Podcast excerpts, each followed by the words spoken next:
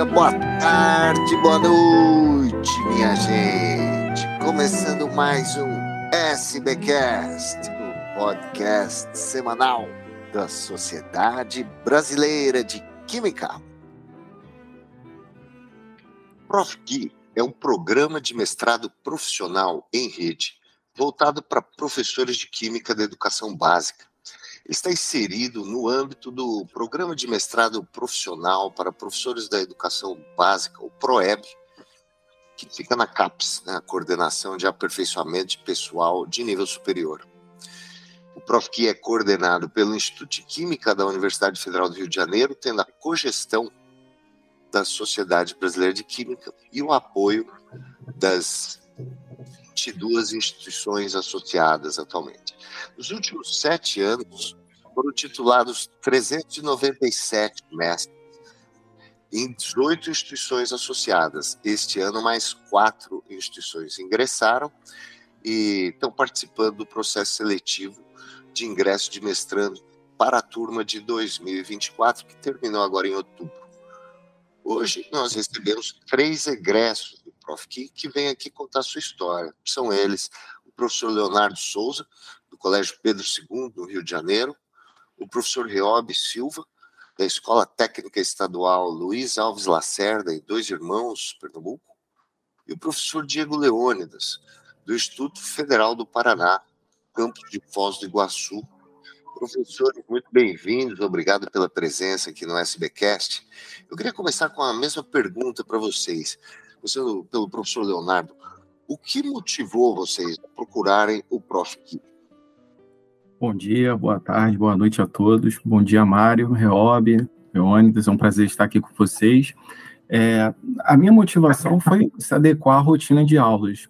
É, a minha foi a segunda turma, eu entrei em 2018, concluí em 2021, e ele se adequava muito à rotina de aulas porque era um, é um profissional, não acadêmico, e no, eu fiz na, no polo da UFRJ, nós tínhamos aula sexta, manhã e tarde e sábado. Então, eu conseguia dar aulas, porque eu necessitava. Eu terminei a faculdade em 2011 e entrei no mestrado só em 2018. Então, eu, eu precisava ainda continuar a aula, não podia parar ou nem diminuir pouco a minha carga horária de, de sala de aula, nem diminuir muito, perdão. E então esse foi o mestrado ideal e para mim foi muito frutífero, né? Na, na conclusão dele, na troca com, com com os amigos da turma. Foi, foi um ganho muito, muito bom para a minha profissão. Qual foi o tema da sua dissertação, do seu produto, professor Leonardo? É, o meu tema foi um pouco peculiar, né? Porque foi o ensino de energia em química mais preciso para alunos da primeira série. Então, eu usei a energia como um tema central, né? Foi uma sequência didática. E a partir desse tema, eu fui discutindo assuntos como modelos atômicos, ligações químicas, reações então, a partir de um tema, eu desmembrei. E é um projeto que você pode ampliar para eixos né, de ciências da natureza, trabalhar com física, biologia, e até um transdisciplinar, você trabalhar com história, trabalhar com geografia, porque a energia ela permeia por todos esses conceitos. Ah, muito bom. Professor Reob, obrigado pela sua presença, bem-vindo aqui ao SPCast também. No seu caso, qual foi a, a principal motivação que você estava buscando no Prof.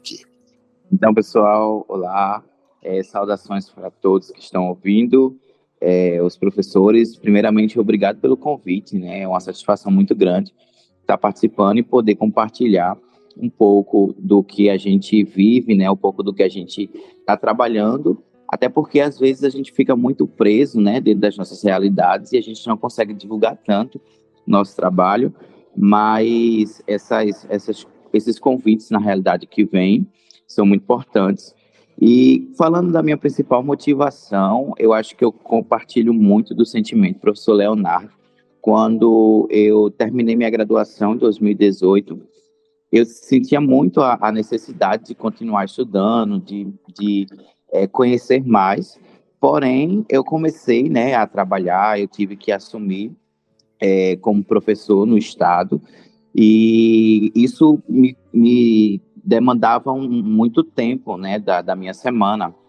Então, o Prof. Ki, que eu já havia visto na, na própria Universidade Federal Rural de Pernambuco, é, as pessoas que faziam tinham uma, uma carga horária, na realidade, uma demanda né, de dias menor durante a semana, então era algo que se adequava à minha realidade. Né? Além de conhecer também os professores que faziam parte do Profiqui e saber né, é, do quão do quão formados e quão capazes né, é, eram os professores que participavam desse programa. Então, eu optei pelo Profiqui tanto pela é, possibilidade né, de se adequar à minha realidade, quanto profissional, quanto estudante, e também pelo, pelos docentes que eu já conhecia da universidade sabia que era um programa muito bom. E aí, qual foi a, a, o tema, professor Helb, da sua dissertação, do seu produto? Então, durante o processo de, de formação né, dessa temática, é, a gente tentou é, é, trazer um, um, tema que fosse interessante, que se adequasse à minha realidade, como eu trabalho numa escola técnica, então aqui a gente trabalha, é, a gente tem cursos de desenvolvimento de sistemas, né, então tem uma galera muito voltada para essa área de tecnologia, então eu pensei, né, o que é que eu posso trabalhar dentro da química, que envolva a tecnologia e que a gente consiga é, é, trazer né, nesses, nesses estudantes um, um, uma, um desenvolvimento de uma alfabetização científica, que eles consigam é, é, ser mais críticos, consigam pensar. Então, é, dentro da minha dissertação, eu apliquei uma sequência de aulas, na realidade investigativa, uma sequência didática investigativa, e a temática que a gente trabalhou foi nanotecnologia, né, que é uma temática muito é, atual e que é muito importante para essa galera que está na área de tecnologia, para que eles sejam incentivados a conhecer mais e até é, entrar nesse ramo de pesquisa. Então, a gente viu como é, é a nanotecnologia né, aplicada a esses, esses conceitos de química, também trabalhamos de forma interdisciplinar um pouquinho com biologia, com física, eles podem contribuir aí para a formação científica, tecnológica desses estudantes do ensino médio. E achei que foi muito muito positivo, muito interessante que a gente obteve aí de resultado. Muito bom. E, professor Diego, bom dia, bem-vindo também ao SBcast. Como é que foi no seu caso? Bom dia a todos.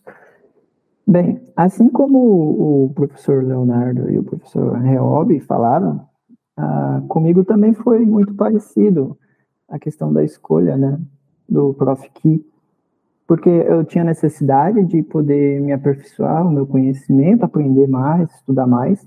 Eu já atuava como professor do ensino médio e de graduação, e aí eu tinha essa necessidade de aprender, de aperfeiçoar mais o conhecimento. E o Prof. Ki, diante dessa realidade de que eu já trabalhava, né, tinha essa, é, esse exercício da docência, o Prof. que ele deu a oportunidade, né, de eu poder fazer um mestrado, de eu me aperfeiçoar, sem parar de trabalhar.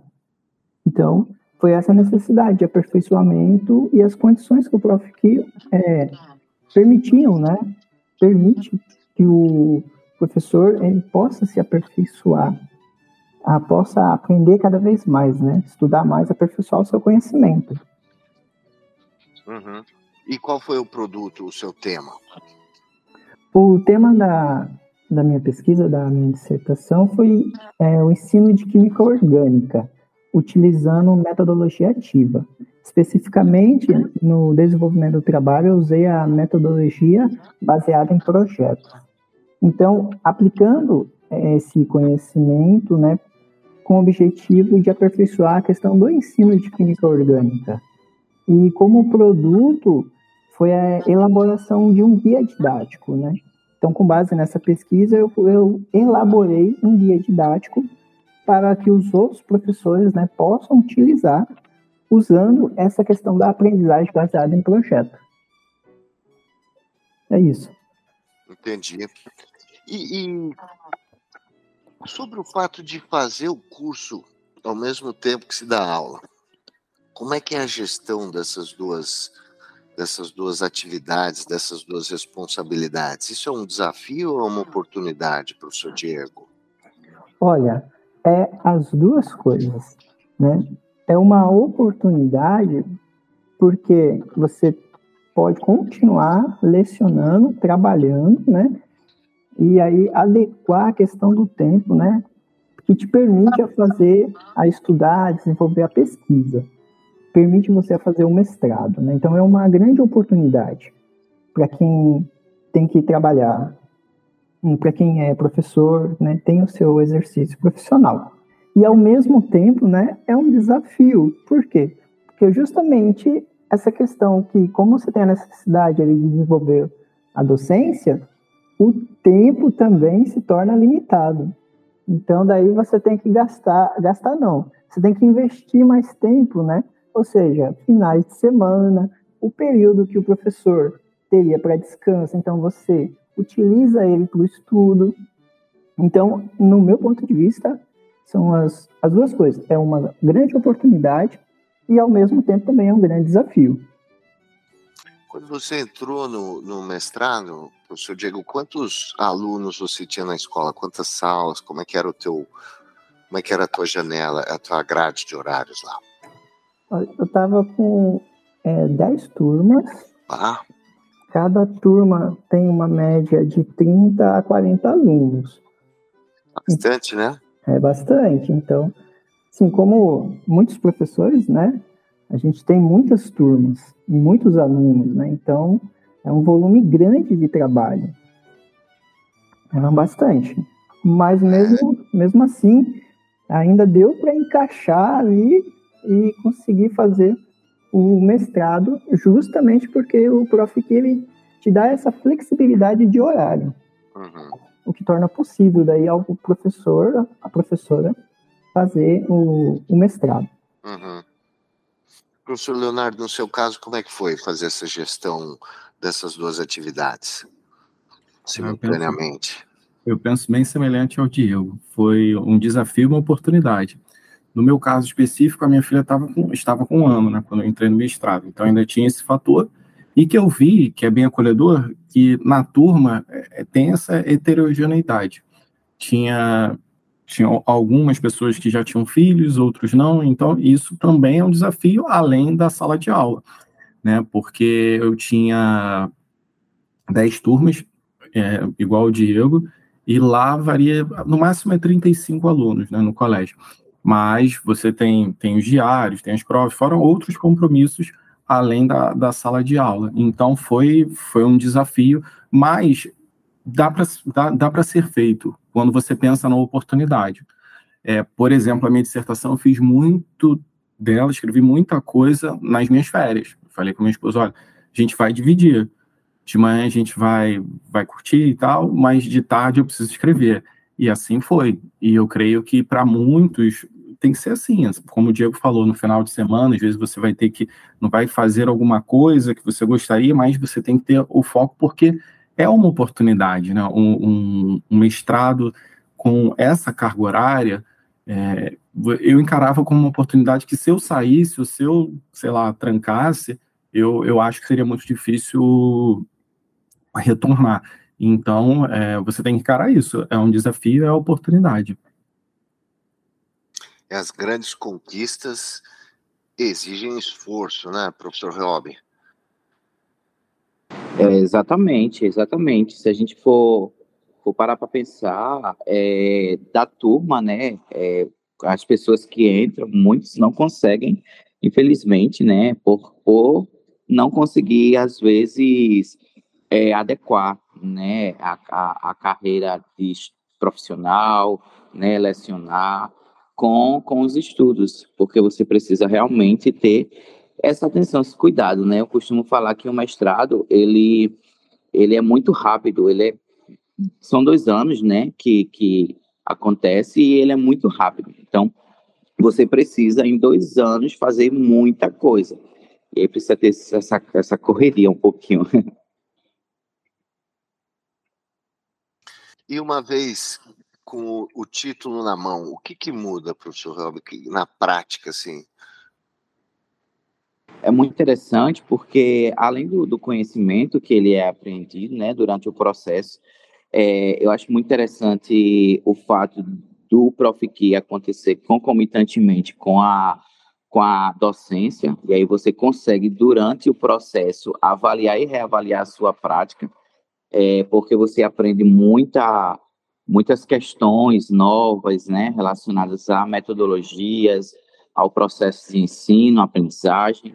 Então, você consegue avaliar continuadamente a sua prática docente.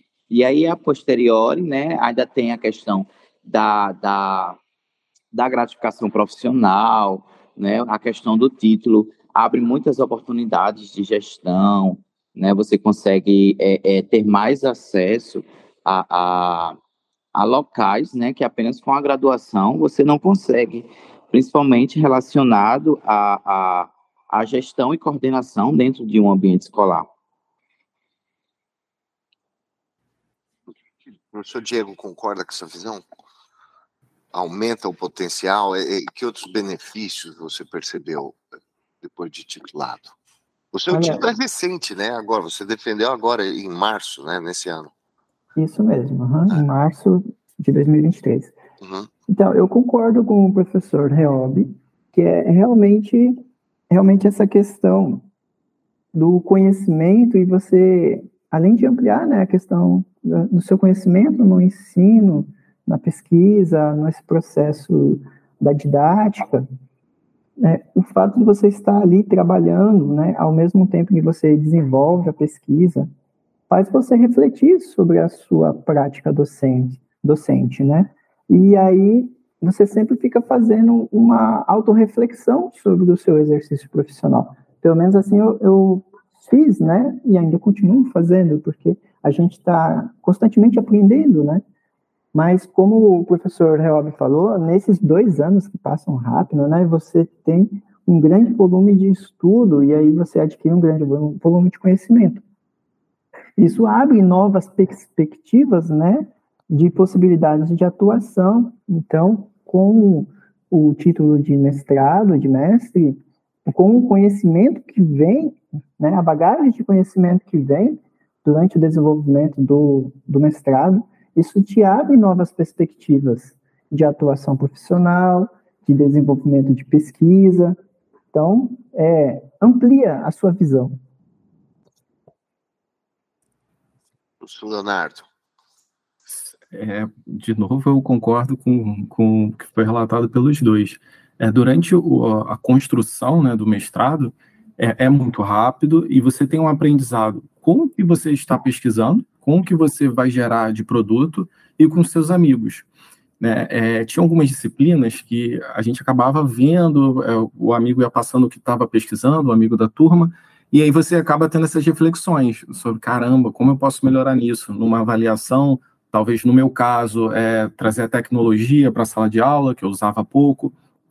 Então você tem esse ganho, além do que você vai produzir, e no caso profissional, mais é, institucional, por exemplo, meu colégio, se eu quiser, tem a possibilidade de você criar um grupo de pesquisa. Entretanto, você precisa ter pelo menos uma especialização, que no meu caso não tinha. Então, para eu conseguir fazer algumas coisas dentro da minha instituição, eu precisava ter o título. Além de todo o ganho, que é, eu acho que é o, o maior, né, que você tem no, no mestrado.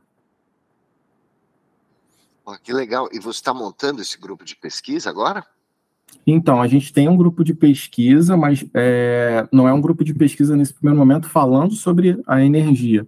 A gente tem, porque lá a gente tem uma demanda que tem alunos que vêm do Instituto Benjamin Constant, que tem cegueira ou que tem baixa visão. Então, a gente tem um grupo de pesquisa para levar o ensino de química, trabalhar, é, trocar ideias de como a gente pode melhorar o ensino de química para alunos com cegueira.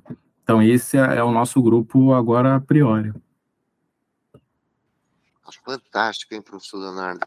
Sim, Fantástico. Sim. O Colégio Pedro II é um colégio antigo, tradicional, muito importante no Rio de Janeiro, né? Legal saber que tem essas iniciativas ali. Sim, sim.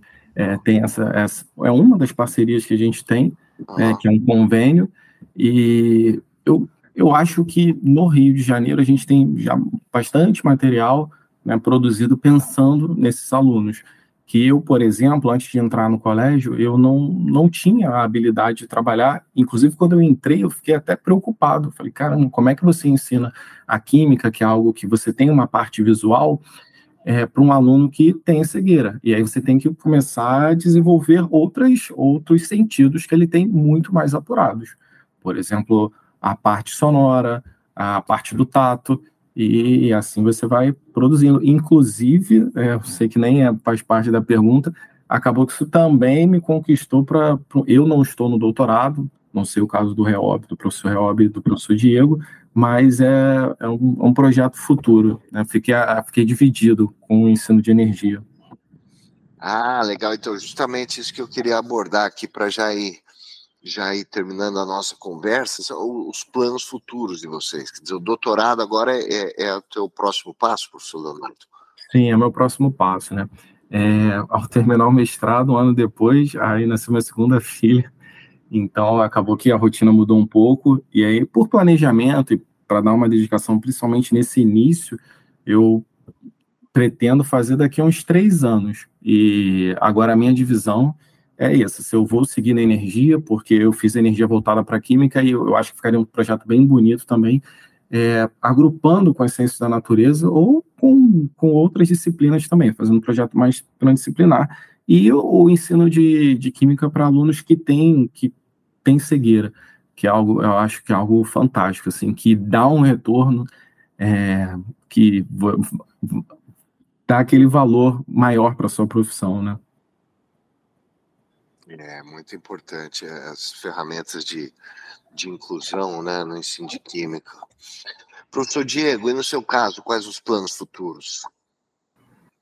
Bem, também, né, depois desse período, né, de bastante estudo e trabalho, é, eu também tenho a perspectiva, a vontade de continuar e ir para um doutorado, né, encarar mais esse desafio e no futuro próximo eu espero poder conseguir passar em um doutorado.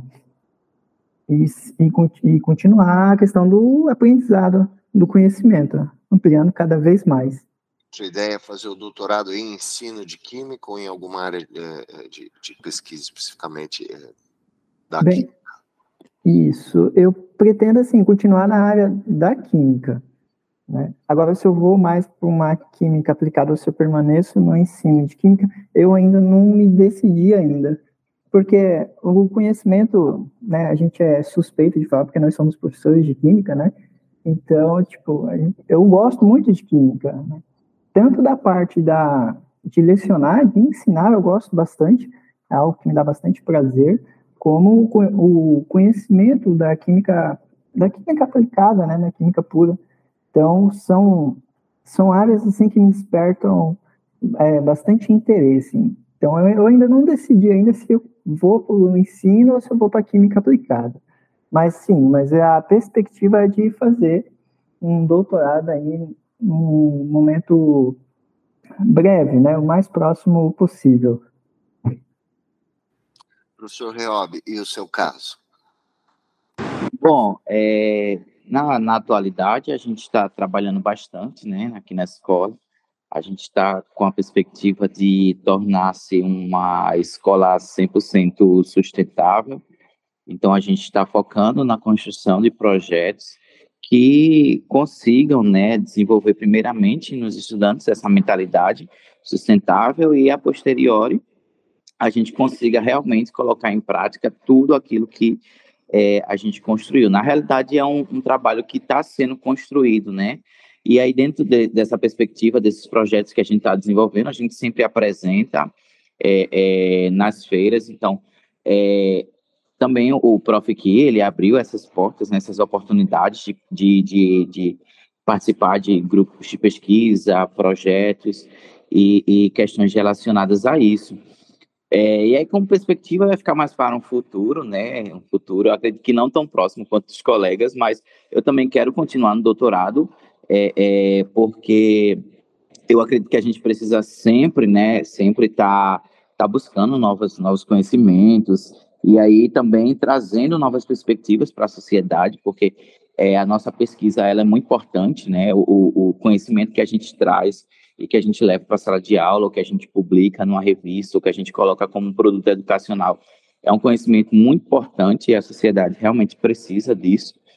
E, é, é, na realidade, assim, eu pretendo né, continuar, porque é, é também não quero muito ficar apenas em sala de aula, que acaba que a gente fica meio que enferrujado, né, um pouquinho.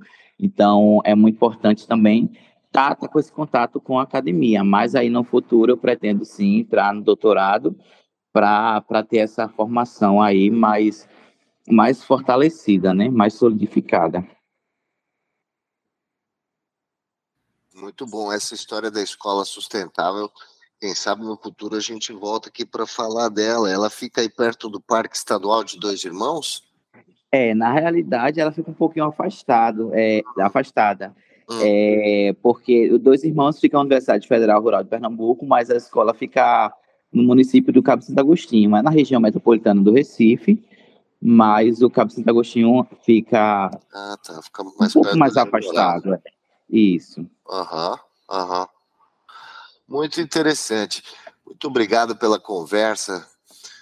Muito interessante saber como é que o Prof. que impactou a vida de vocês, dos alunos.